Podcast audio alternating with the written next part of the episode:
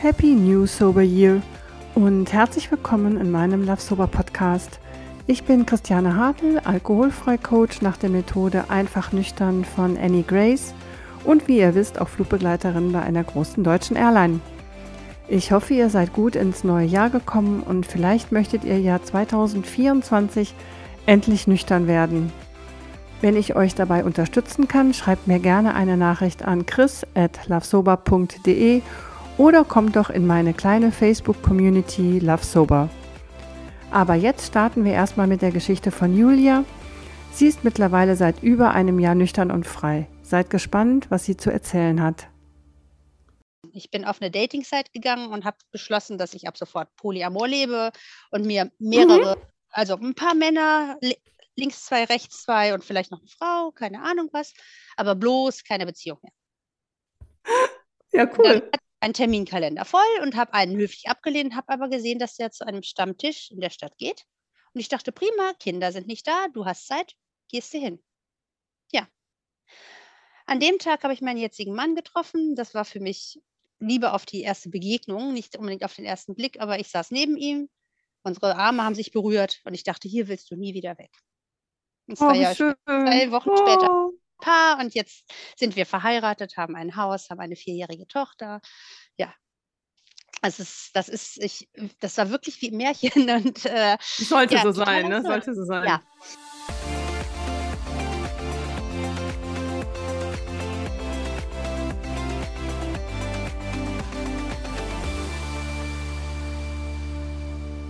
Got it. Okay. Genau, es geht los. es geht los, ja. meine liebe Julia. Herzlich willkommen, ja. meine lieben Zuhörerinnen und Zuhörer.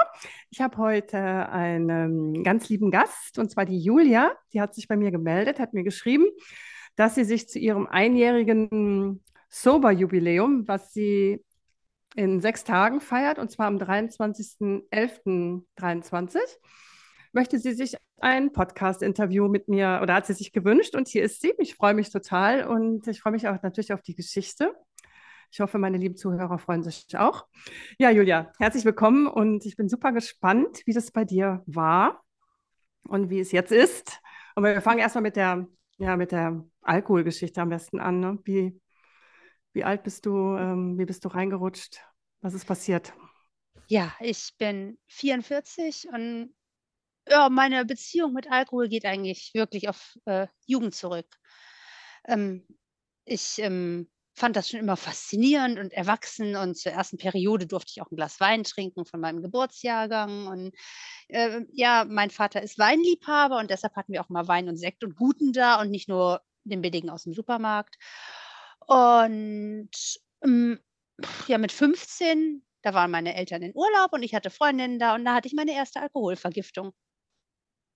Und ähm, mhm. ja, weil äh, ich konnte irgendwie, wenn ich Zugang hatte, noch nie ein Maß finden, sage ich mal. Ist, das ist ähm, ein Thema immer bei mir, was ich mache, mache ich exzessiv. Und ähm, ja, so war es dann eben auch mit dem Alkohol. Und in der Jugend war das im Wesentlichen nur auf Partys, Spaßverstärker. Und dann ähm, habe ich, wo andere zwei Bier getrunken haben, halt damals auch schon fünf Bier oder mehr getrunken, wenn es gratis war. Ja, also mhm. also wenn das Geld reichte. Und ähm, das ging halt immer so weiter. Für mich war das Alkohol, Zigaretten, Party. Äh, wie gesagt, es waren Spaßverstärker und ähm, ich hatte mir auch immer ein Umfeld gesucht, die halt auch viel tranken. Und das, das Absurde ist ja, ich bin auf dem Land aufgewachsen in der Voreifel und ähm, das heißt immer, ja, auf dem Land wird ja so viel getrunken. Und wenn man dann die ganzen Podcasts hört, dann wird aber auch in der Stadt so viel getrunken. Und dann wird in diesem Umfeld so viel, es wird überall getrunken. Es, ja. es wird immer und überall wird es Gründe geben. Äh, und wenn du in der Bank arbeitest, dann hast du das Feierabendsäckchen. Und ähm, wenn du ähm, auf dem Bau arbeitest, dann hast du das Feierabendbier. Und äh, wenn du irgendwo arbeitest, dann hast du deine Whisky-Verkostung. Also es gibt immer und überall Gelegenheiten zu trinken. Und die habe ich volle Kanne und voller Freude ergriffen. Immer. Ja. Sorry, aber das ist ja mit voller Freude. Ne? Ja, ist so. Ja, hm. natürlich. Und das, das, wie gesagt, es war ein Spaßverstärker für mich. Es war ein zum Sozialisieren für mich auch, ähm, um Gemeinsamkeiten zu finden. um, um mich den Leuten anzunähern, meine Hemmungen abzubauen. Das war alles immer dabei. Und ähm, ja, und wie gesagt, das war immer so ähm, Ende, also nach dem Abitur bin ich von zu Hause ausgezogen und nach Bonn gezogen, in ein Studentenwohnheim. Und das war natürlich auch Party pur. Da gab es eine Bar im Keller. Ich habe ziemlich schnell auch die Leute gefunden, mit denen man da trinken konnte. Ja, ja.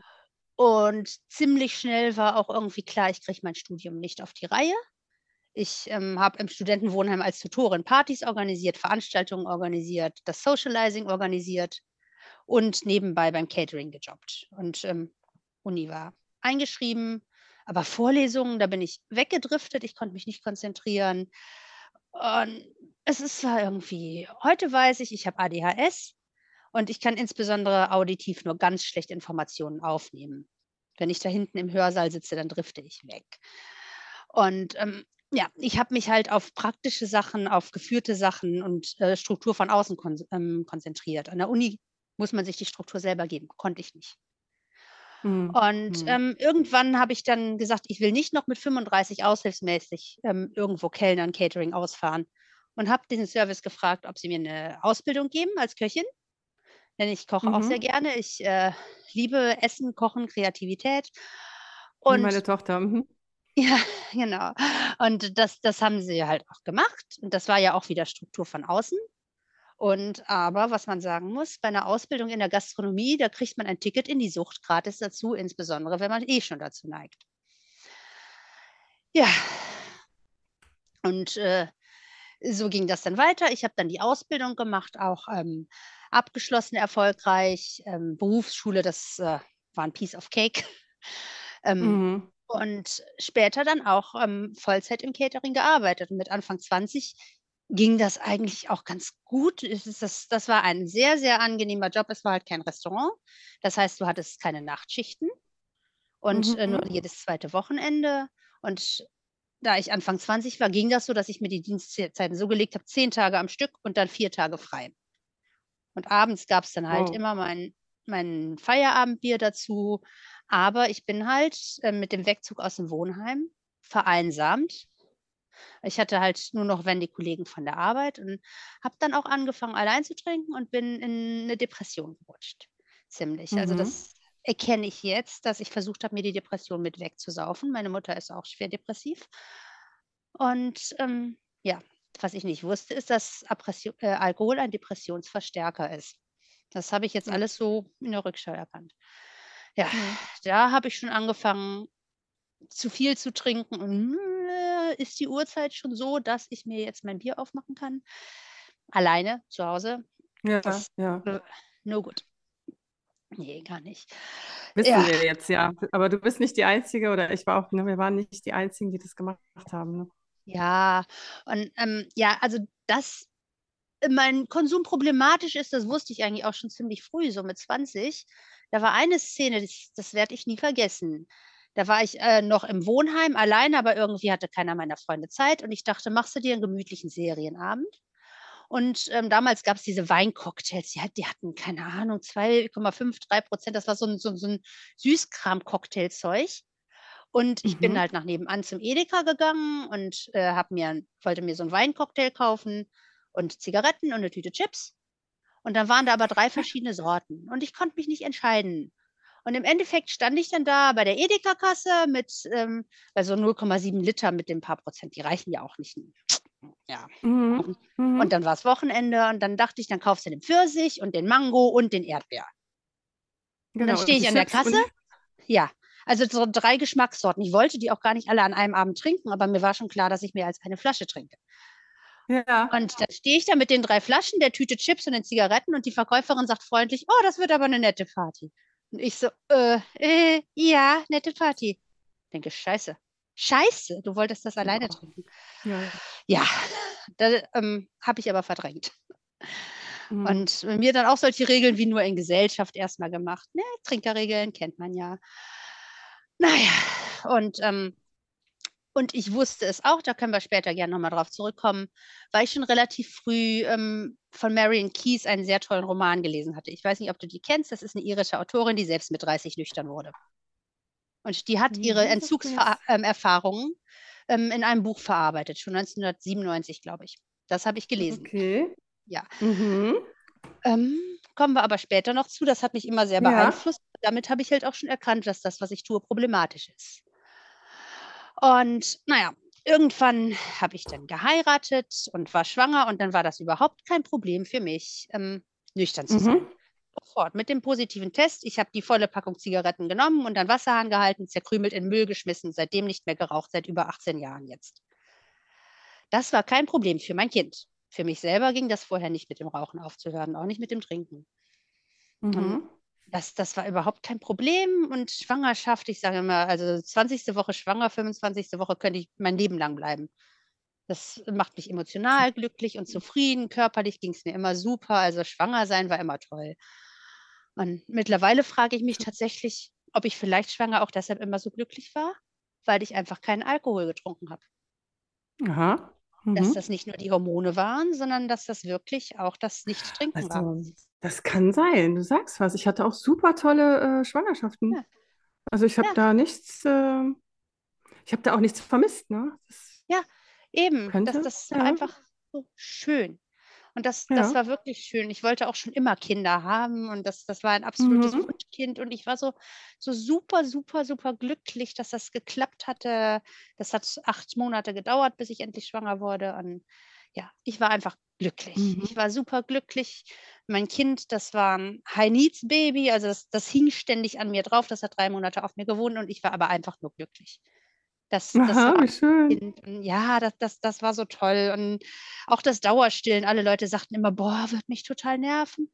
Nee, fand ich super. Also äh, Mhm. Stillen, Tragetuch und das, das, das war einfach so mein Ding. Voll. Und ähm, ich war so super happy.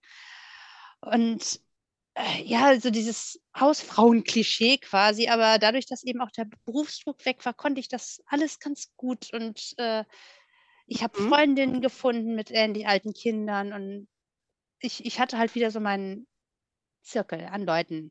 Und das, dann habe ich nach zwei Jahren ein zweites Kind gekriegt und das war Immer noch nicht getrunken. Du hast immer, du hast die ganze Zeit nicht getrunken. Nee, nee, äh, überhaupt nicht. Ne, das war kein Problem. Ich habe jeden Abend zwei alkoholfreie Weizen getrunken, weil ich damals noch dachte, dass das wirklich bei der Milchbildung hilft. Das ist, es ist Quatsch, aber es ist einfach nur Mhm. lecker.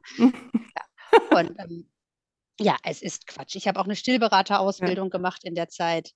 Und Ja. da weiß ich, dass das einfach ein Mythos ist, dass irgendwas, was man Mhm. oder trinkt, bei der Milchbildung hilft.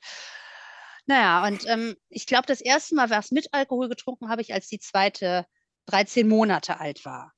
Und das, das war auch keine Mhm. Absicht, sondern das war einfach, wir waren unterwegs in den Urlaub und die hatten da kein alkoholfreies Bier. Und dann dachte ich, das Kind ist jetzt 13 Monate alt und da kann ich mal eine Mhm. Flasche alkoholhaltiges Bier trinken. Und ich dachte schon, oh, also du hättest es wirklich gemerkt vorher, weil das war total scharf.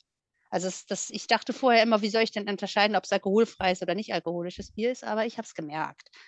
Und das, das ging aber auch ganz gut. Ich war ja ungestresst. Ich war zu Hause in Elternzeit mit den Kindern und ich hatte meinen Freundeskreis. Und, aber das ging dann allmählich los. Da waren die Stillkinder alle größer und haben nicht mehr so häufig gestillt, dass man dann eben sich abends mal, wir haben es immer Frauenbier genannt, diese Grapefruit-Mix-Getränke oder eine Mhm. Weißweinschorle, dass Mhm. wir die getrunken haben, wenn wir zusammen waren. Nur waren wir halt auch ziemlich oft unterwegs und dann fing der Mann von der einen Freundin an, äh, immer sein Sambuka mitzubringen. Und äh, das merkt man ja nicht so, wenn die Männer dabei sind, ob ich selber ein Glas Sambuka trinke oder fünf Glas Sambuka, wenn die Kinder eh im Mhm. Bett sind. Und so Mhm. steigerte sich das dann in der Zeit schon allmählich wieder hoch. So schleichend, ne? So ja, schleichend, oder? ja, so schleichend. Und äh, wie gesagt, ich, äh, ich, ich kenne auch, egal was ich mache, ob das Kaffee ist oder, ähm, oder meine Bücher. Also es ist, äh, siehst du jetzt hier nicht, weil ich vor dem Bücherregal sitze, aber mein Mann und ich Mhm. be- besitzen Mhm. ungefähr äh, 1500 Bücher, wenn nicht mehr. Also es ist, ähm, ja, Bücher So viel habe ich kaufen nicht. Mhm. exzessive Sache bei mir oder mein, mein Stoffregal, meine Strickwolle, es ist, ist alles. Wenn ich was anfange, dann mache ich es exzessiv. Ja, das mache ich auch. Ich auch, ja, ja. Ja. und ähm, ja, und so steigerte sich das dann wieder rein. Und es, irgendwann wurde ich mit meiner Ehe unzufrieden und habe äh, mir immer häufiger mir mal allein einen Wein geholt, den ich irgendwo hingestellt habe, wenn ich dann abends an meinem Computer saß und frustriert da irgendwo mit irgendwem chattete. Hauptsache, ich war nicht in einem Raum mit meinem Mann. Mhm. Ist, also wir haben uns auseinandergelebt, sagen wir so. Mhm. Mein, mein Ex-Mann war ein netter Kerl und wir haben zwei wunderbare Kinder zusammen und er ist ein netter Kerl, aber er ist nicht mein Lebensmensch. Ähm, mhm. Ich habe mich mhm. äh, dann auch in der Zeit in eine Frau verliebt und äh, äh nicht primär, weil die äh, toll aussah und äh, einfach so mein Idealbild von der Frau war, sondern auch, weil sie mir zugehört hat. Weil sie mich mhm. verstanden hat und nicht einfach nur ein Bild von mir gesehen hat, eine Vorstellung von mir. Okay. Und, mhm. ja, und äh, sie, sie wollte das auch nicht. Wir sind immer noch befreundet und ich habe sie immer noch sehr, sehr lieb, aber ähm, sie wollte halt auch keine Beziehung mit mir eingehen, egal mhm. wie ich insistiert habe. Aber das hat mir halt gezeigt, ich kann diese Ehe so nicht aufrechterhalten. Okay. Und, ja, das war eine ziemlich schwierige Zeit und eine ziemlich harte Zeit. Und ich habe mich auch allein gefühlt, weil meine ganze Herkunftsfamilie und meine ganze Freundeskreis nicht verstanden hat, was denn nicht in Ordnung ist mit diesem netten Kerl. Warum ich den nicht mehr ja. will. Warum ich was anderes will. Ja. Mhm. Und dann habe ich halt wieder angefangen, weil ich auch keine Lust hatte, mit, mit mir mit äh, ihm einen Wein oder Bier oder sowas zu teilen, habe ich halt angefangen, mir dann auch, ähm, äh, ich, ich habe äh, mein Schlafzimmer verlegt, separat und habe dann auch eine Kleiderkommode gehabt und da hatte ich dann immer eine Flasche Wein, schön mit Schraubverschluss, damit die nicht, auch nicht ausläuft, in der Schublade liegen. Mhm. Die ich mir dann abends, das war noch nicht eine ganze am Tag, aber ich habe halt abends allein getrunken, um da runterzukommen, um mich zu entspannen und meine Ruhe zu haben. War, äh, ja. Da fing es halt wieder an. Und als er dann endlich ausgezogen war, war es wieder ein bisschen weniger.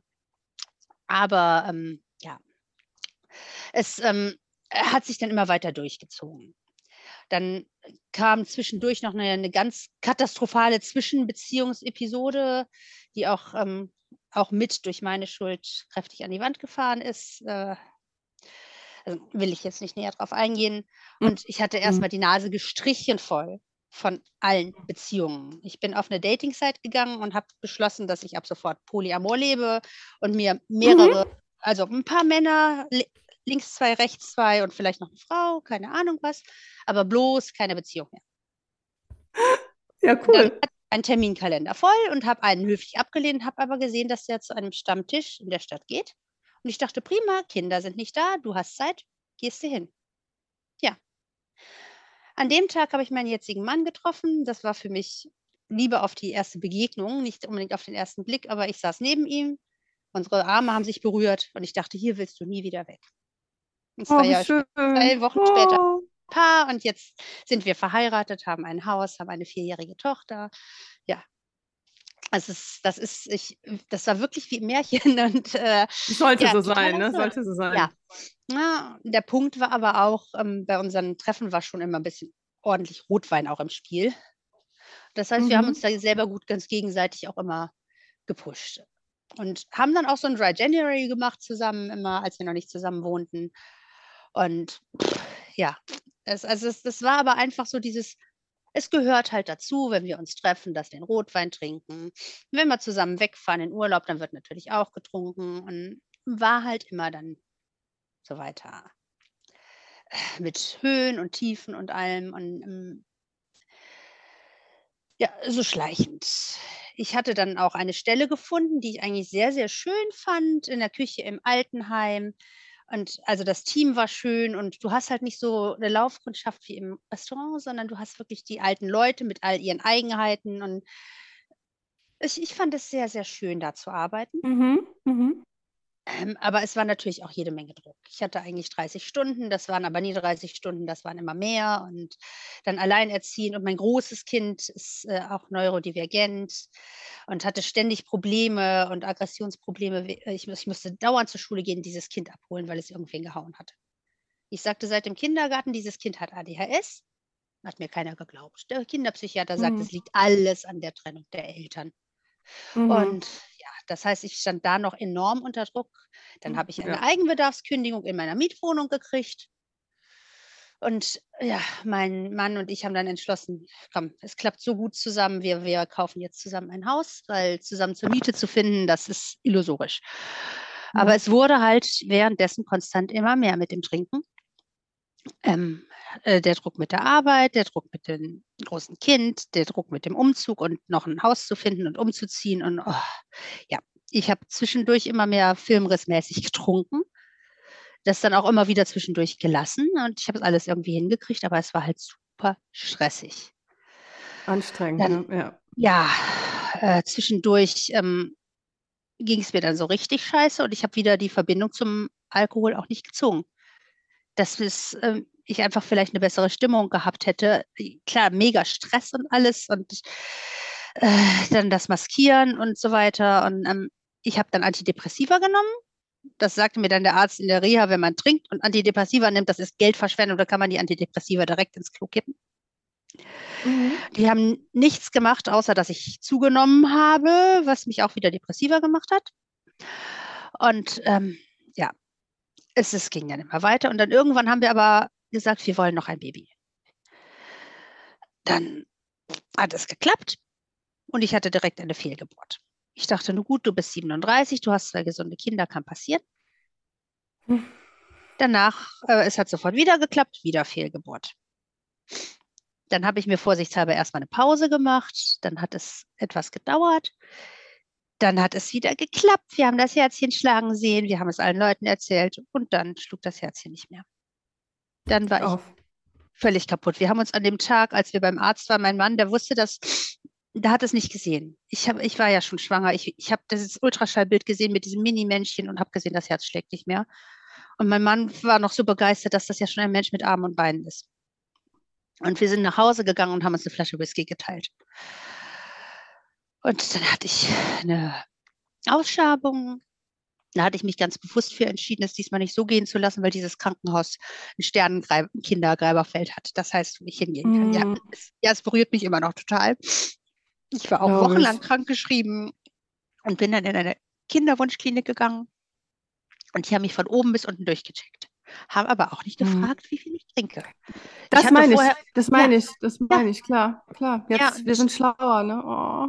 Ja, mhm. beim Ü35-Check, da hatte ich auch schon ganz leicht erhöhte Leberwerte und dieses, wie heißt das, MCV war ja, MCV, also Blut, ja. Blut, Blutvolumen zu groß, bei Thrombozyten mhm. oder Erythrozyten zu niedrig, irgendwie sowas, was ich jetzt später weiß, dass diese Kombination einfach auch auf Trinken hindeutet. Und ja, nicht nur ja. auf Folsäuremangel, beziehungsweise auf Folsäuremangel durch Trinken. Aber das, das, mhm. die Hausärztin meinte halt nur, ähm, trinken Sie Alkohol? Und ich sage, ja. Und ich dachte schon so im Hinterkopf, boah, jetzt sag mir bitte, dass das zu viel ist. Sag mir bitte, dass ich mhm. was tun soll. Und sie sagte nur ganz lapidar, lassen Sie das. Ja. Mhm. Mhm. Naja, und die ähm, Ärztin in der Kinderwunschklinik hat mich durchgecheckt und hat festgestellt, ich habe eine massive Schilddrüsenunterfunktion. Mittlerweile weiß ich auch, das kann auch vom Alkohol kommen. Das äh, mhm. nicht nur mhm. einfach so, denn beim Ü35 war die Schilddrüse noch in Ordnung. Ich habe dann mein Thyroxin gekriegt und dann hat es auch, ähm, nachdem ich von oben bis unten durchgecheckt war, wir haben im Ultraschall diesen Eisprung quasi beobachten können und es hat direkt geklappt und meine Kleine, die ist jetzt viereinhalb und das, das ist auch alles perfekt gewesen. Danach war ich ja auch wieder glücklich, weil entweder Schwangerschaftshormone oder kein Alkohol oder beides. Ich weiß es nicht. Es hat mich auf jeden Fall super glücklich gemacht. Mhm. Ja. Und ähm, das, das war auch ähm, toll, auch wenn es mit 39 schwanger zu sein wahnsinnig viel anstrengender ist als mit 28.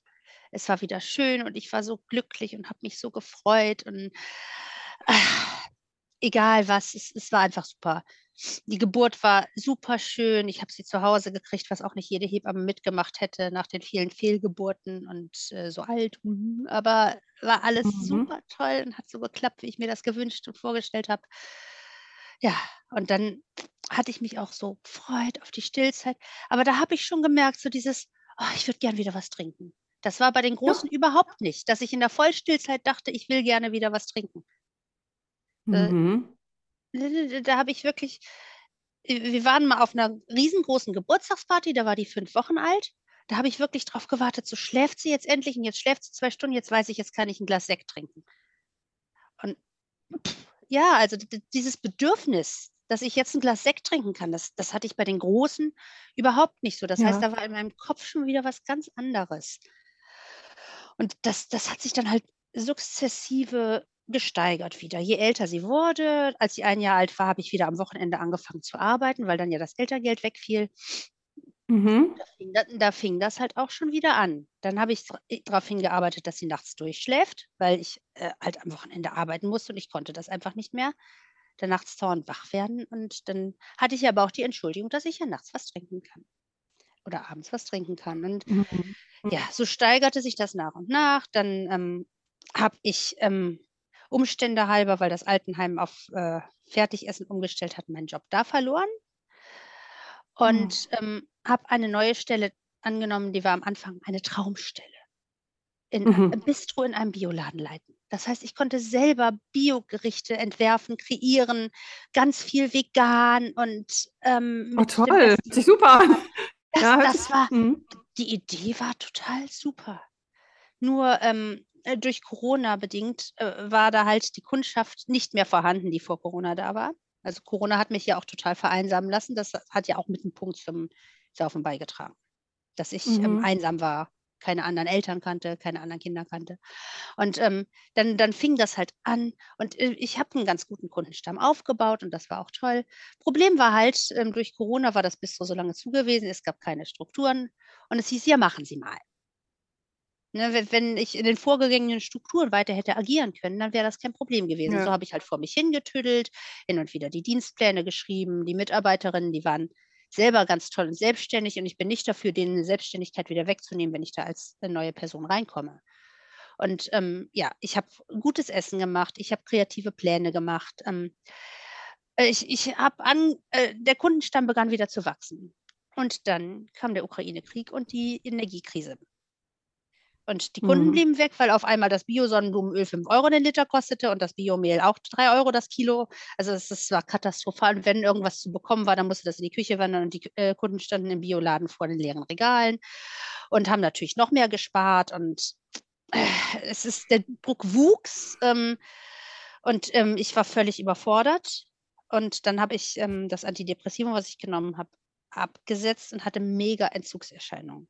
Also wirklich super krasse. Ich, ich habe morgens äh, mein Wasser, was ich nachts getrunken habe, ins Waschbecken gebrochen und ähm, ich habe gezittert. Ich hatte Durchfälle und das habe ich mit Alkohol kompensiert. Mit jeder Menge Alkohol. Und also vorher ging es mhm. wirklich und dann habe ich angefangen, einfach weil ich gezittert habe, weil ich gebrochen habe, auch tagsüber zu trinken. Das hat natürlich meine Arbeit so extrem beeinflusst, dass ich da auch keine gute Arbeit mehr genommen habe. Ich äh, gemacht habe. Ich habe mehr mehr Druck gekriegt. Ich habe mehr getrunken. Ich bin total Mhm. verkatert zur Arbeit. Ich habe Fehler gemacht und, ähm es ging nicht mehr und dann, ähm, haben wir uns darauf geeinigt, dass die mir kündigen, was mich aber, ähm was weil ich einfach auch finanziell nicht mehr tragbar war. Es war ja kein Kunde da und die Küche hat Minus gemacht und, ähm, ja. Mhm. Äh, ja, und, ähm es, es war so ein ganz, ganz unglückliches Zusammenspiel und dazu war noch vorher dieses, oh ja, yay, ähm, Innovatorin, kreativ und hm, war auf einmal zu, ähm, wir brauchen organisierten Druck und Struktur und Sparsamkeit. Und ähm, man kann aber mit äh, aufgewärmtem Essen von vorgestern keine Kunden ähm, machen. Nee, und wenn nee, man nee. keine Zeit hat zu essen, äh, äh, zu kochen, weil man Dienstpläne schreiben muss und darauf achten muss, dass niemand eine Möhre schält, äh, während die Spülmaschine läuft und solche Scherze war super anstrengend. Das hat mich halt noch äh, tiefer reingebracht. Dazu kam dann, dass ich das erste Mal Corona hatte und das in Kombination mit dem Alkohol mein Hirn komplett zerschossen hat. Ich konnte nicht mehr geradeaus denken, ich hatte Wortfindungsstörungen und so ging das halt immer weiter und war immer schlimmer und ähm, ich habe dann ein halbes Jahr zu Hause verbracht und immer mehr schon tagsüber getrunken und immer mehr. Und ähm, die Kleine war ja in der Kita und die war sehr glücklich in der Kita. Das heißt, ich hatte tagsüber auch jede Menge Zeit, depressiv auf dem Sofa rumzuhängen und mir um 12 Uhr den ersten Wein einzuschenken. Ja. Dann habe ich irgendwann vom Arbeitsamt eine ähm, Fortbildung gekriegt, da ich sagte, Leute, ich kriege hier, ich habe eine Küche geleitet, ich bin Köchin, seit 20 Jahren bin ich Köchin. Und ihr schickt mir hier Anzeigen zum Kaffeezapfen in der Aral? Bitte was? Nur weil der Bistro draufsteht? Äh, zu Zeiten, wo ich überhaupt nicht arbeiten kann. Und jetzt steck mich bitte in ein, irgendeine Maßnahme, wo ich ein bisschen mehr über Computer lerne. Ne, ähm, das hat mich wahnsinnig gemacht, dass ich da mit Excel nicht zurechtkam für die Dienstpläne. Und dann haben die mich in eine mhm. Fortbildung gesteckt und ähm, ich habe gemerkt, dieses Programmieren mit den Formeln und rausfinden, wie etwas geht, damit es perfekt funktioniert, das ist super. Muss man sagen. Ich hm. äh, ähm, habe ziemlich viele ITler in der Familie. Mein Ex-Mann ist Informatiker, mein Bruder, mein Schwager, mein anderer Schwager. Also ähm, und ich habe Informatik in der Schule immer sehr gut gekonnt. Ich habe mich halt ähm, bloß dagegen entschieden damals, äh, weil Mathe, so viel Mathe im Studium und mhm. naja, ähm, aber es, es, wurde halt immer schlimmer. Diese äh, Fortbildungsträgerfirma war auch insolvent. Das heißt, mein zweiter Teil, der kaufmännische, hat überhaupt nicht mehr stattgefunden. Und ich hing halt nur noch rum und habe getrunken und gemacht. Also ich, ich, war noch irgendwie funktional, aber ich bin halt immer häufiger nachmittags auf dem Sofa eingeschlafen, konnte gerade eben die Kleine von der Kita abholen, vor den Fernseher setzen, einschlafen. Und ähm, irgendwann war ich dann mit meinem Mann auf einer Party und ähm, dann sagte mir, dann muss ich auf Autopilot gelaufen sein. Ich habe große Erinnerungslücken an diese Party. Mir sagt aber irgendwer auch gerade eben, hat sie doch mit deiner Freundin richtig Spaß. Und dann dachte ich, scheiße. Ich weiß, ich kann mir so denken, was für Spaß ich mit dieser Freundin hatte. Aber ich würde mich auch gern daran erinnern können. Und das, das war ein Samstag. Und der Dienstagabend danach bin ich total eskaliert, depressiv, eskaliert, lebensmüde. Ich habe gesagt, ich will nicht mehr, ich kann nicht mehr, ich bin total fertig. Und dann hat mein Mann mich gepackt ins Auto. Das, das war der 8. November, 7. oder 8. November, hat mich ins Auto gepackt, zur ähm, LVR-Klinik gefahren nach Bonn, zur Psychiatrie. Da habe ich dann, da bin ich hingelaufen vom Parkplatz in die Notaufnahme. Der hat mich pusten lassen. Ich hatte 2,85 Promille. Ich konnte geradeaus laufen, ich habe nur ein bisschen verwaschen geredet, ich konnte pusten, ich war orientiert. Na, das zeigt ja schon, wie viel ich äh, konnte. Mhm. Und er sagte dann, also ähm, wenn jetzt keine Suizidgefahr besteht, dann schicke ich Sie wieder, aber Sie gehen bitte morgen in die Tagesklinik und gucken, dass Sie da eine Behandlung machen. Da sind wir dann hin und die Psychologin hat sich das angeguckt mit den 2,8 Promille und hat gesagt, nee, Sie müssen vorher eine Entgiftung machen. So kann ich Sie hier nicht aufnehmen. Dann bin ich zur Institutsambulanz gegangen.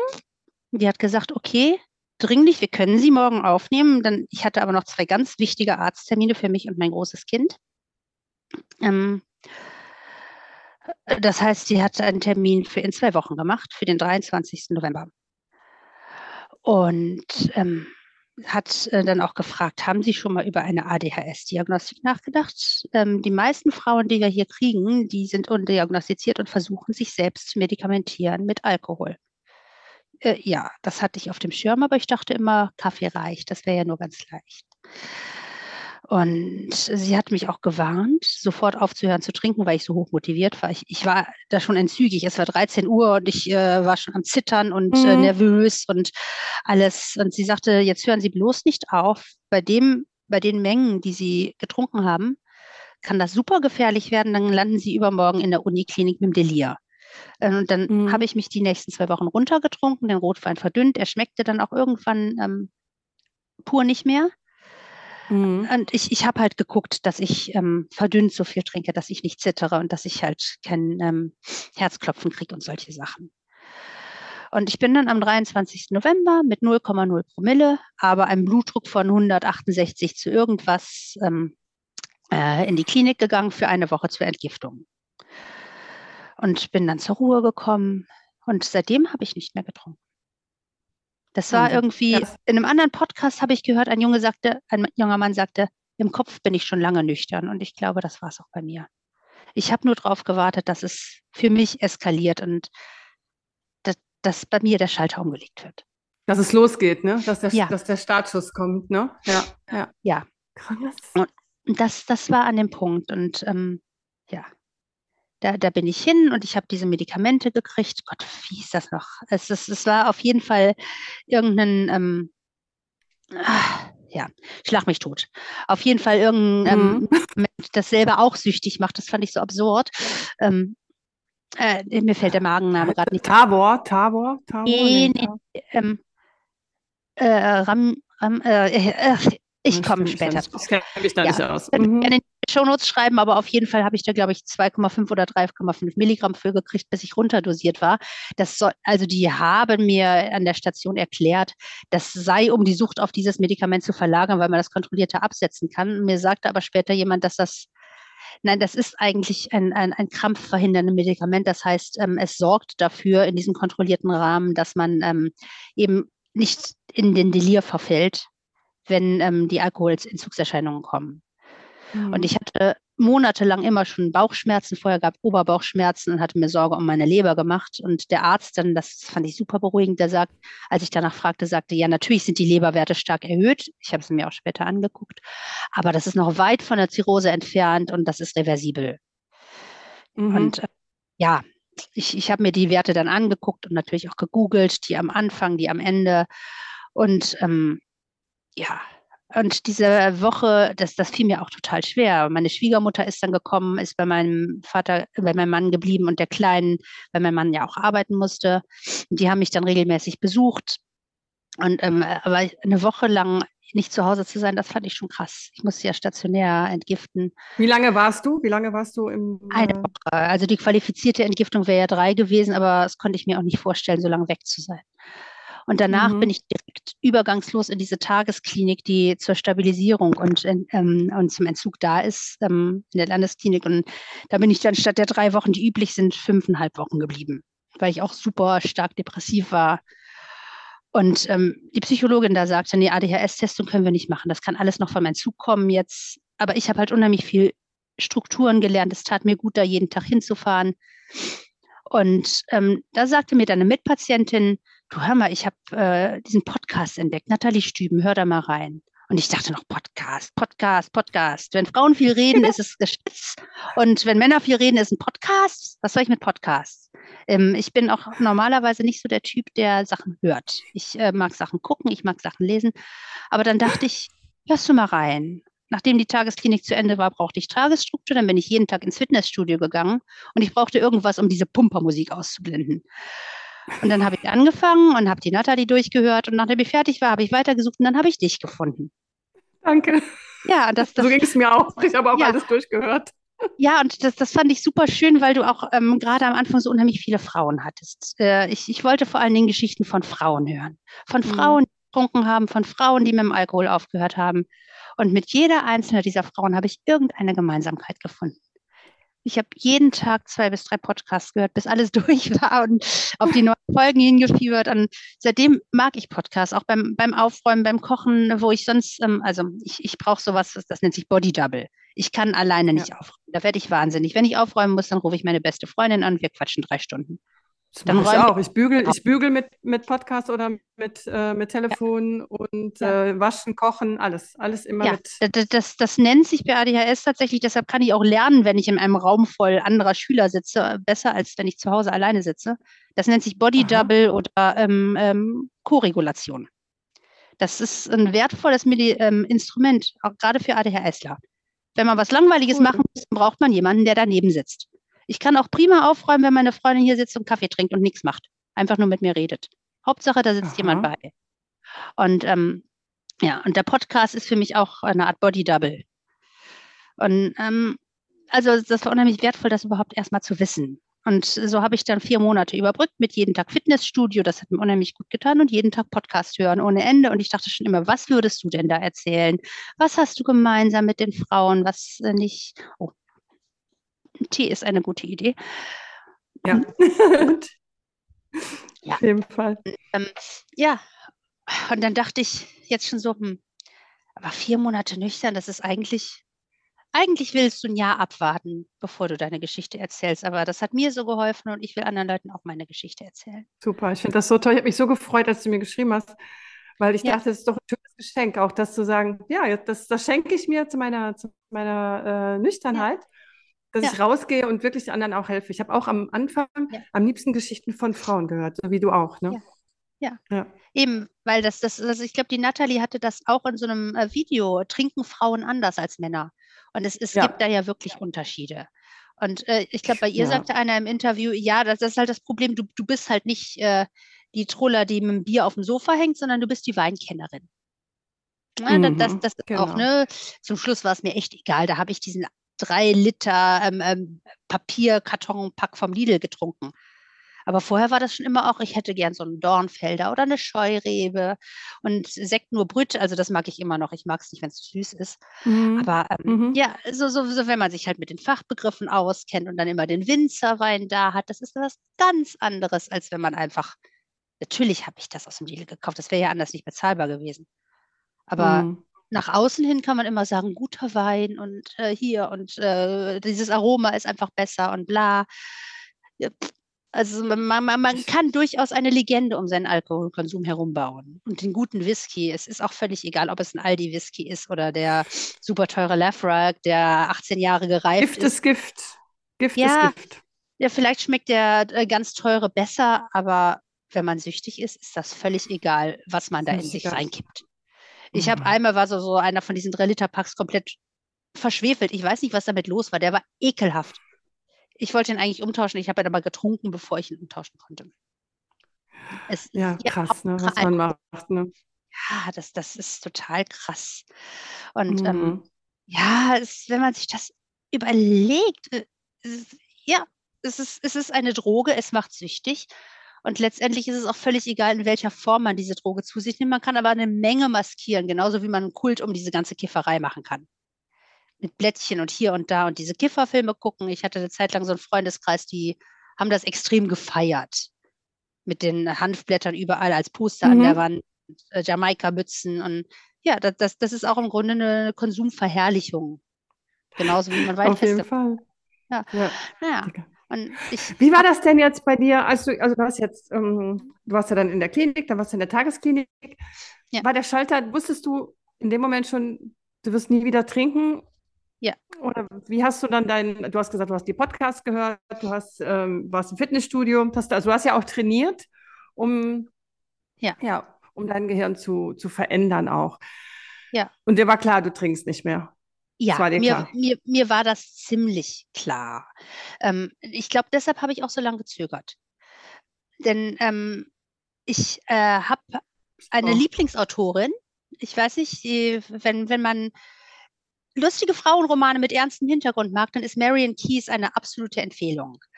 Ähm, mhm. Die ist etwa im Alter von 30 Jahren nüchtern geworden. Mhm. Und hat ihre, äh, ihre Erfahrungen in ihrem zweiten Roman verarbeitet. Der heißt auf Deutsch Rachel im Wunderland. Ich warte gerade, die hat letztes, dieses Jahr den Folgeband rausgebracht, Rachel Again, ähm, über dieselbe Frau halt 30 Jahre später. Bin ich sehr gespannt drauf. Ich wünsche es mir zu Weihnachten. Und ähm, mhm. ähm, da hat sie halt, äh, also diese Rachel in dem Buch hat äh, ähm, einen Kokainentzug und macht das in der Klinik. Und damit habe ich eigentlich schon damals erkannt, das Buch ist 97 rausgekommen, dass ich ein Problem habe. Ich habe mich da sehr, sehr viel wiedererkannt in diesen ganzen Entzugspatienten. Gleichzeitig wollte ich das nicht wahrhaben, denn da war ja immer dieses, man wird die Droge immer vermissen. Und, und man muss immer so kämpfen, damit man nüchtern bleibt, sauber bleibt, trocken bleibt. Und das war tatsächlich ein Ding in meinem Kopf, das ja auch in der Öffentlichkeit sehr ist, was mich jahrelang auch daran gehindert hat, zuzugeben, dass ich ein Problem habe, weil dann darf ich ja nicht mehr. Genau. Das, ne, das ist ein Ding, warum man sich Trinkregeln macht. Und es ging mir aber schlecht. Es hat mir überhaupt keinen Spaß mehr gemacht zu konsumieren. Ich habe es zum Schluss wirklich nur noch gemacht, ähm, was ist das weniger ekelhafte? Und ich, ich hatte ja nicht nur die psychische Sucht, ich hatte ja auch meine körperliche Abhängigkeit. Und zwar massiv. Mhm.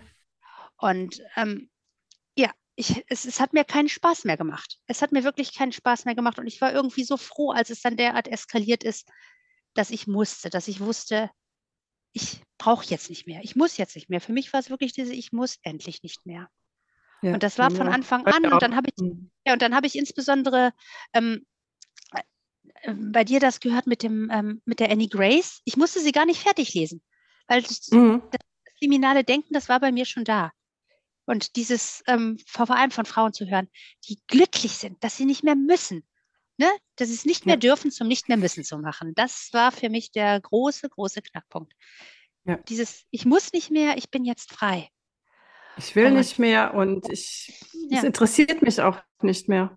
Ja, eben. Nein, also es, es ist, der Geschmack interessiert mich schon noch. Und wir waren zum Beispiel letzten Sonntag, da war ein runder Geburtstag in der Familie, wir waren im Brauhaus. Und natürlich bestelle ich da nichts, wo Bierbrot dran steht und Dunkelbier, auch wenn ich ein alkoholfreies Bier gerne trinke. Und dann habe ich nachgefragt, ich bin ein Soßenmensch. Ich, du, du kannst mir zwei Mhm. Nudeln mit einem Liter Soße geben.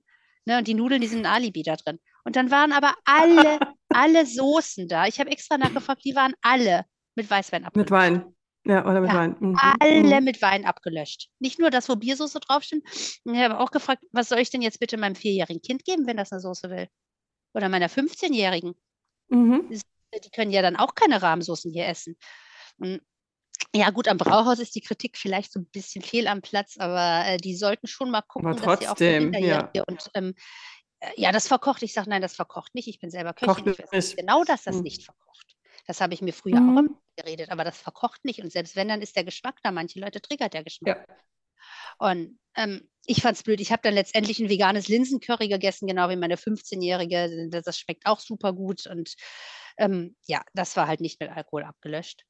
Mhm. der, der Kellner meinte auch ganz nett, oh, nehmen Sie das Rumpsteak, aber ich, ich mag Soße. Ich wollte was Soßiges. Das, das war halt so frustrierend. Aber letztendlich, ich Mhm. wollte gar nicht. Ich habe an dem Tag, äh, am selben Tag aus Versehen in so eine Baumkuchenpraline, die mit Schnapsgetränk verge gebissen. Und, uah, ich habe es ausgespuckt, mit Mhm. Wasser nachgespült. Das, das war überhaupt kein Ding. Weißt du, früher dachte ich auch immer, oh Gott, man beißt aus Versehen, das war ja noch ein Hinderungsgrund, nüchtern zu werden. Man beißt aus Versehen in eine Schnapspraline und rennt reflexartig in den nächsten Supermarkt und holt sich wieder eine Flasche Wein. Nein, nein, nein, Ja, so das ist es ist nicht. alles im Nein. Kopf. Das ist alles Ja. im Kopf. Man kann aus Versehen Alkohol zu sich nehmen. Man kann auch ähm, alkoholfreien Sekt zu sich nehmen. Ich, ich mag das unheimlich gerne. Viel lieber als irgendwelche Softdrinks. Und, ähm, aber ich, ich mag, ich, äh, natürlich vermisse ich den Schwips. Ich hätte gerne das, dass ich zwei Schluck Sekt trinke und wieder leicht und lustig im Kopf werde, aber ich hätte so ein schlechtes Gewissen bei diesem Schwips, dass der keinen Spaß machen würde. Ja, Es würde genau. damit scheiße gehen und deshalb trinke ich einfach als Entspannungsgetränk, weil ich den Geschmack mag, ein alkoholfreies Bier, einen alkoholfreien Sekt. Und, ah, ähm, aber ähm, Alkohol ist vorbei. Mhm. Alkohol ist absolut vorbei und ich will das nicht mehr und ich bin so froh, dass ich daran denke. Und ähm, ich möchte, ich möchte auch meine Geschichte erzählen, weil es unheimlich vielen Leuten so geht, denen ist gar nicht klar, dass die ein Problem haben. Absolut. Hatten wir auch kurz am Anfang, glaube ich, drüber gesprochen, ne, dass wir alle Ja. im Freundeskreis natürlich jemanden haben, der sagt, "Ah, ich habe das alles unter Kontrolle. Mhm. Ja. Und äh, wie hattest du das noch gesagt? Weil ich ja sage, also die, die Folge kommt heute am 7. Januar heraus und ich hatte ja vorher gesagt, meine Mutter wäre heute 81 geworden, hat Geburtstag. Mhm. Ja, aber sie hat halt leider geraucht, zu viel geraucht und äh, ist dann an Krebs gestorben. Und ähm, wir hatten dann gesagt, was hast du gesagt? Wir schmeißen Lose in die, in die Trommel, ne? Wir, äh, wenn du, wenn du natürlich, also wenn du Alkohol konsumierst, wenn du ungesund äh, Ja. dich ernährst, rauchst, Ja. hast du halt mehr, Ja, dann, dann schmeißt mehr. Lose in deinem Krebstopf, Topf, ne? Ja. Ja. Ja, und weißt du, man kann jetzt sagen, meine Omi, die ist mit 85 gestorben. Ich bin der unheimlich ähnlich, auch optisch. Ne, die ist mit 85 gestorben, die ähm, hat geraucht bis zum Schluss, die hat äh, Martini getrunken. Und ähm, ja, dann sagt man ja 85, tolles Alter. Und dann habe ich, als ich wusste, ich gehe in einen Zug, habe ich meine Mutter angerufen und habe ihr gesagt, aber hör mal, die Omi, die hatte doch auch Depressionen, oder? Weil ähm, als ich das letzte Mal bei ihr war vor ihrem Tod, da habe ich ihr auch eine Flasche Martini besorgt und äh, die hat doch die halbe Flasche am Tag weggepichelt. Gut, da habe ich ihr sogar geholfen. Da sagte die Mama, nein, die Omi, die war schwere Alkoholikerin. Eine Flasche Martini am Tag war das mindestens. Ja, Oh, ja Ja. gut, aber ist 85 geworden. das F, Ja, ja. kann auch, ne? Und d- d- das, das wurde aber ähm, geduldet und so gemacht. Und äh, wir haben halt äh, mütterlicherseits ist meine Familie schwer mit Depressionen belastet. Und ähm, da ist halt die Frage, wo ist die Henne, wo ist das Ei? Und meine Mutter zum Beispiel, die hat ihre Medikation, die trinkt überhaupt keinen Alkohol. Ne, die, die, die trinkt vielleicht alles halbe Jahr mal ein halbes Glas Sekt. Aber ähm, Mhm, mhm, ja. mhm. ja, aber irgendwann, äh, und ich habe halt diese fatale Kombi mit, ähm, ich denke, äh, zuerst macht der Alkohol es leichter, plus ich vertrage viel. Wenn ich nach einem Glas Bier schon ähm, Übelkeit gehabt hätte jemals, dann hätte ich gar nicht vermutlich so viel Ja. getrunken. Genau. Und ja, das, das ist die genetische Komponente, die da mit reinspielt. Wenn man viel verträgt, äh, wird man leichter süchtig, weil man mehr in sich reinkippt. Ja. Ja, das ist das Einzige, was sich vererben lässt. Und da halt die Neigung zu Depressionen und damit umzugehen. Und ja, da bin ich dann irgendwo gelandet, wo ich gelandet bin.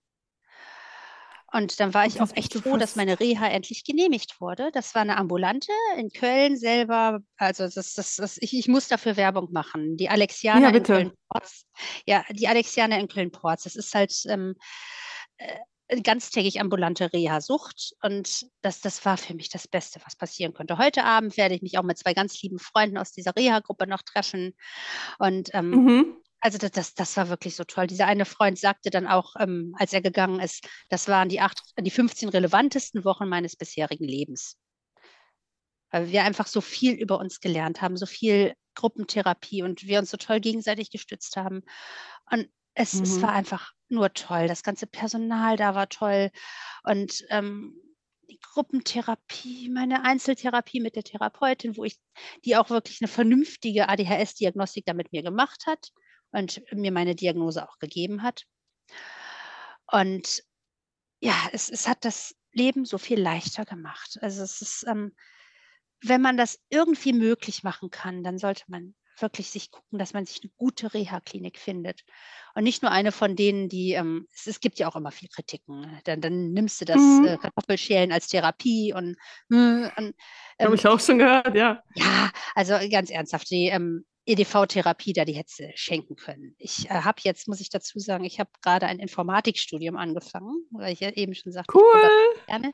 Ja, ja. super, super stressig und ich werde das nicht in der Regelstudienzeit schaffen.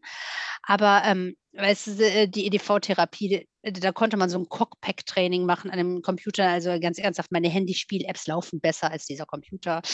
Und ähm, es ist, äh, war so ein bisschen unterfordernd, aber ansonsten war die Arbeitstherapie von der Ergotherapeutin super. Gerade die Arbeitskreise zum Thema Stressbewältigung und erkennen, was ist mein Hauptstressfaktor.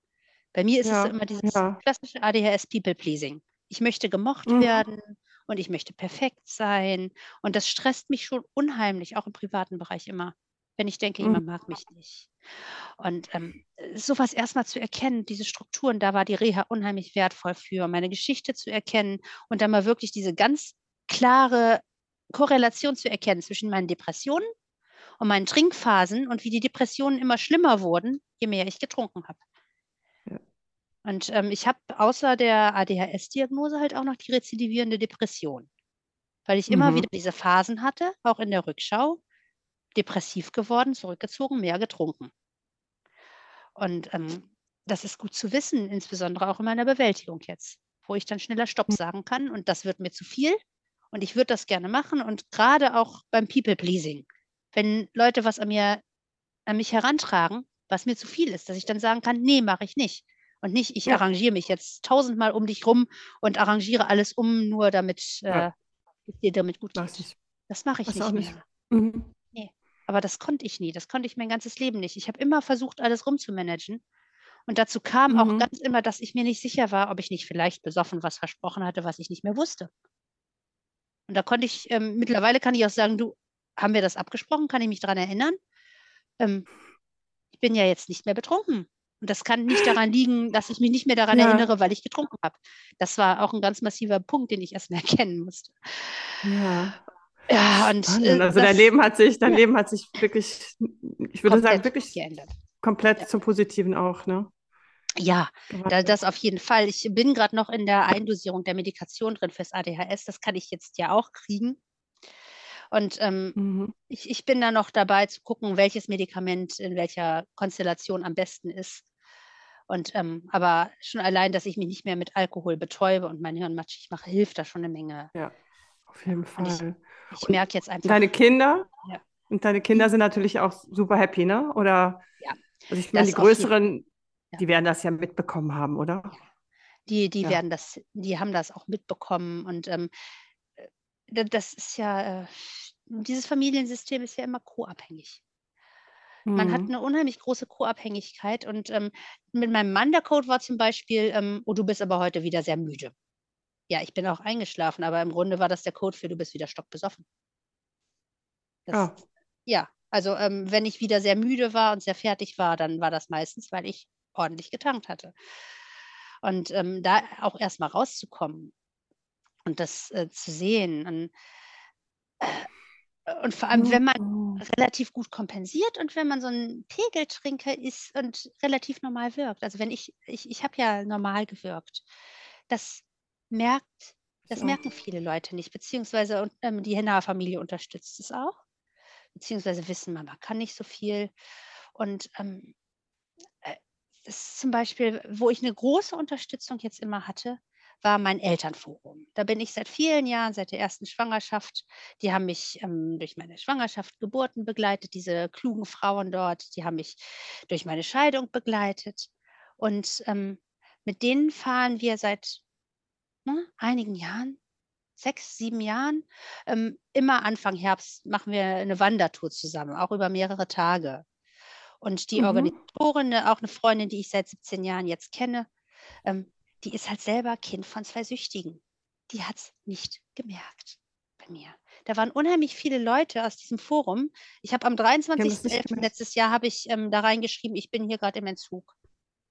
Und alle haben gesagt, ich habe es nicht gemerkt. Eine einzige hat gesagt, sie hat es bemerkt, aber nichts gesagt, weil sie Angst hatte, weil sie keine guten Erfahrungen damit gemacht hat, es anzusprechen. Und dass diese Frau es bemerkt hat, hat mich kein bisschen gewundert. Wir haben äh, mit ihr auch letztes Jahr die Hütte geteilt und ähm, sie ist Schriftstellerin. Sie lebt davon, Menschen zu beobachten und ähm, das auszuwerten. Also es war völlig klar, dass diese Frau es merkt. Und es war aber auch klar, dass sie nichts sagt. Und ganz viele haben ja auch geschrieben, du, ich bin ein Kind von süchtigen Eltern. Danke. Danke, dass du das machst. Danke, dass du darüber redest. Und ein paar haben auch geschrieben, ich sollte vielleicht über meinen eigenen Konsum mal nachdenken. Und ähm, also diese Frauen, dieses Forum, die haben mich getragen, die tragen mich weiterhin. Und ich kann mich immer auf diese Leute verlassen. Und ah, das ist einfach, wenn es da Leuten schlecht geht, mhm. dann organisieren die, ähm, dass denen geholfen wird. Also da wurde Leuten geholfen, deren Kind gestorben ist, die wurden da durchgetragen durch ihre Trauer. Da wurden äh, Leuten, denen irgendeine Scheiße passiert, äh, wir halten zusammen. Und ähm, egal, was es da für Nickeligkeiten gibt, in jedem Online-Forum gibt es Nickeligkeiten. Und es gibt immer Zank, aber diese Leute, die tragen mich einfach durch. Und ähm, ich, ich werde denen auch, sobald der Podcast kommt, werde ich den ja, schicken. Ja, Und ja. Äh, ja. Ich freue mich. Also ich finde find deine Geschichte, ich finde deine ja. Geschichte ist wirklich Hammer. Ist wirklich toll und auch super mutig. Ähm, ja, dass du Ah, dass du ja. zu uns sprichst. Also finde ich toll. Finde ich richtig ja, schön. also auch mein, mein ganzer Freundeskreis. Ich, ich habe halt mich entschieden, direkt offen zu sagen, ja, ich habe ein Alkoholproblem.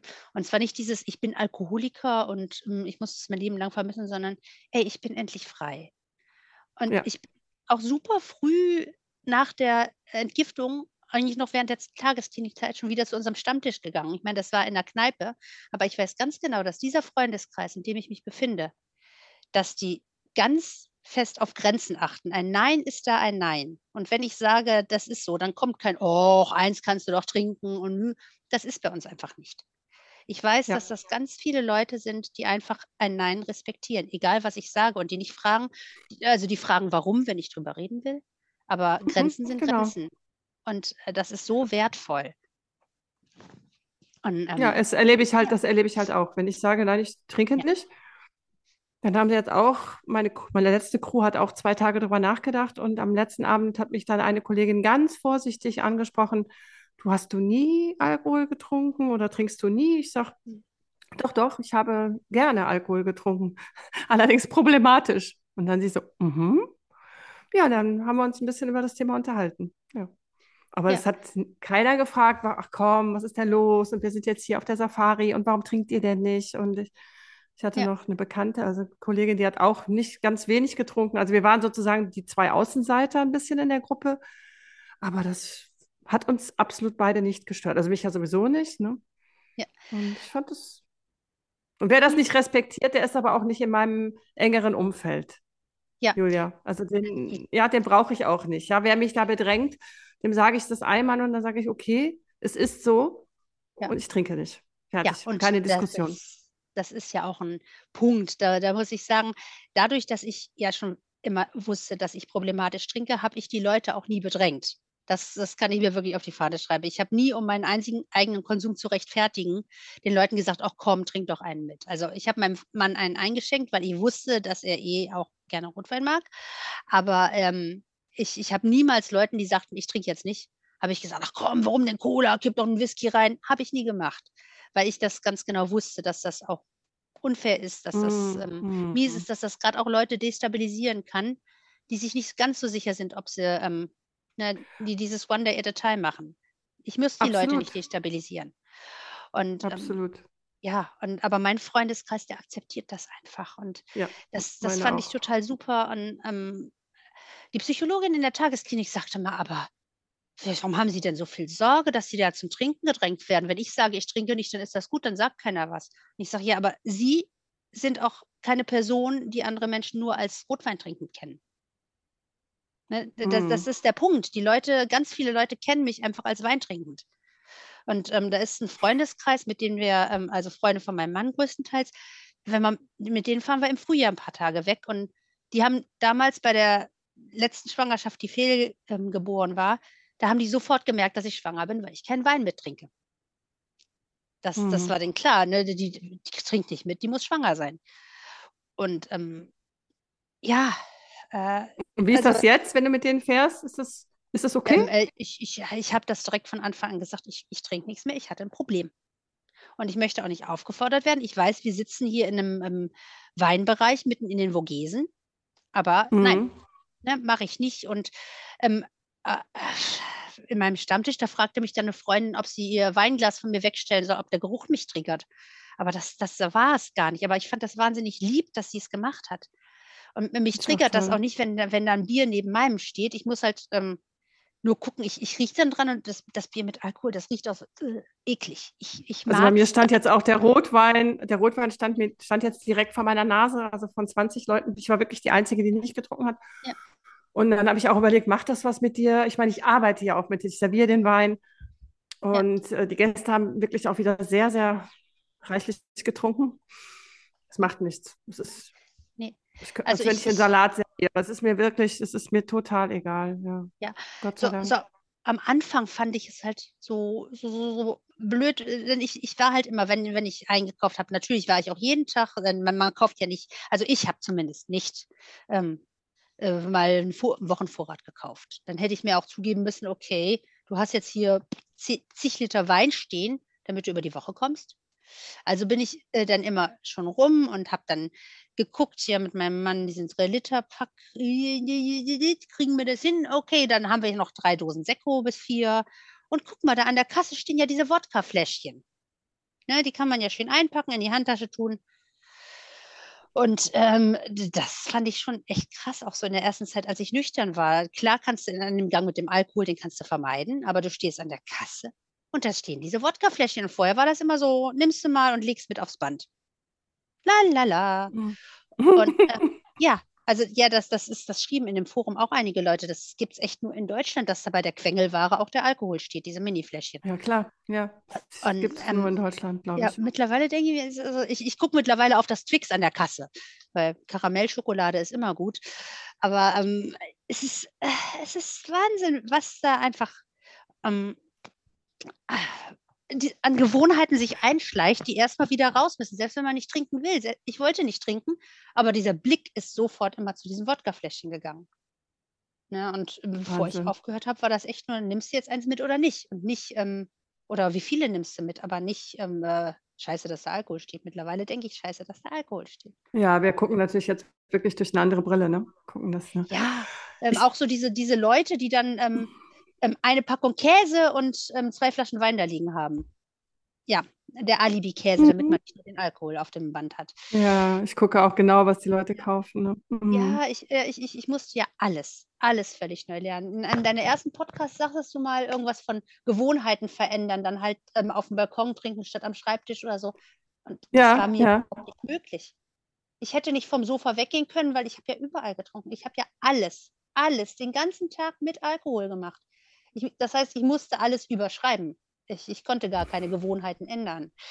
Ähm, und ich vor- wollte vor allen Dingen auch auf diesem Sofa sitzen bleiben. Das ist jetzt nicht sonderlich bequem, aber ich möchte Ja, gerne mit ja. meiner Familie Ich sitze jetzt auch wieder am Schreibtisch und habe jetzt ein anderes Getränk. Ja, also ich finde immer wichtig, dass man irgendwie eine schöne, schöne Flasche, Trinkflasche hat bei sich, ne? Und ähm, genau. Ich, ich habe hier Ja, auch so eine schöne mit Farbverlauf. Ich liebe. Farbverläufe. ich habe jetzt gerade eine gekauft, in Shanghai. Mal ein bisschen Werbung.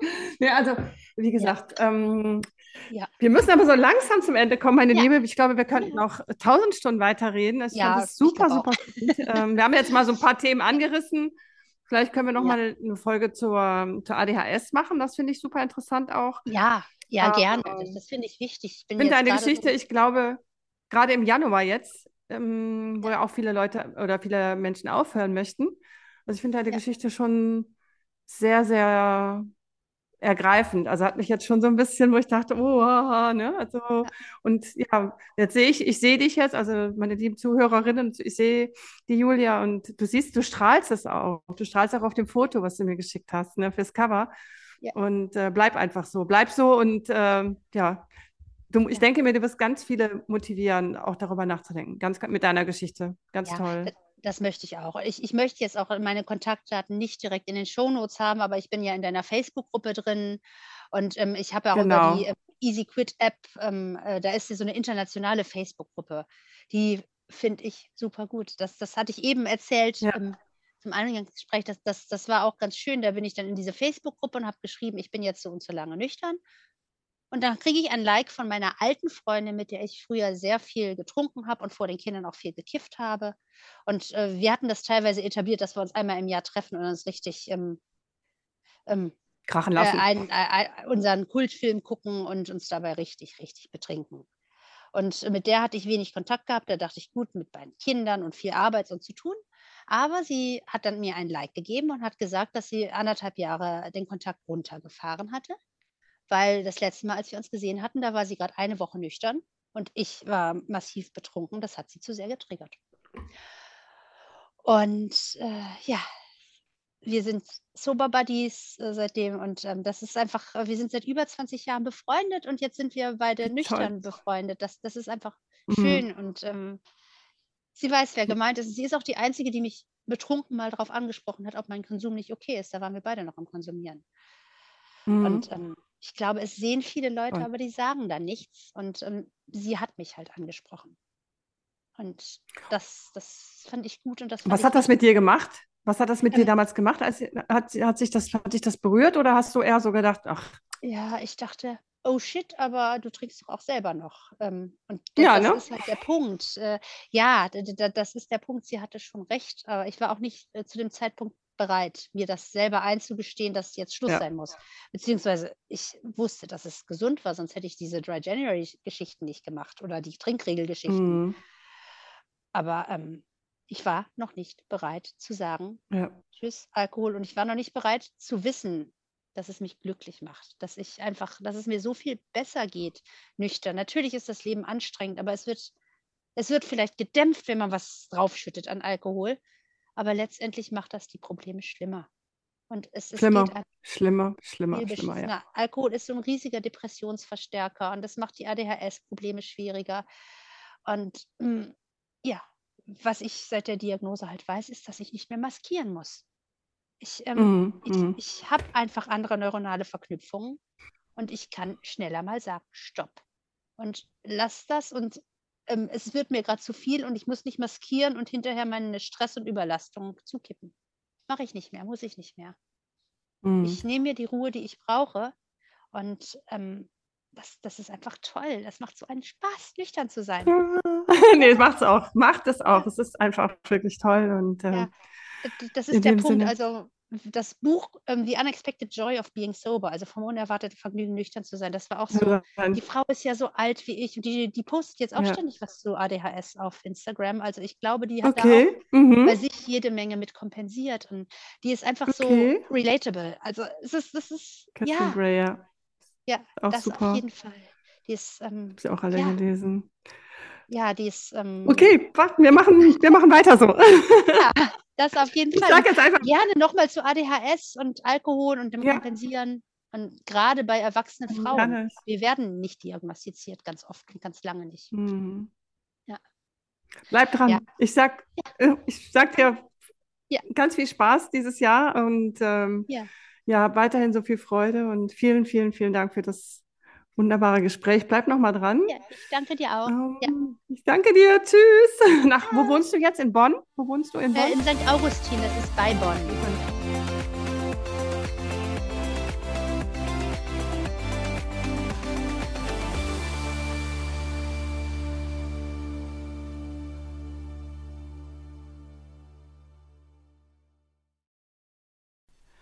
Ja, ich hoffe, die heutige Podcast-Episode hat dir gefallen und konnte dich motivieren und vielleicht auch ein bisschen inspirieren. Vielleicht denkst du ja sogar darüber nach, weniger zu trinken oder ganz aufzuhören. Ein Leben ohne Alkohol ist einfach nur wunderschön. Ich hätte mir das vorher nicht träumen lassen, wie schön es ist, nüchtern und frei zu sein. Aber jetzt weiß ich, die Freiheit ist für mich unbezahlbar. Wenn du diese Freiheit auch spüren möchtest und Unterstützung suchst auf deiner Reise in ein nüchternes, wunderschönes Leben, dann schau doch einfach mal in meiner kleinen Facebook-Community Love Sober vorbei.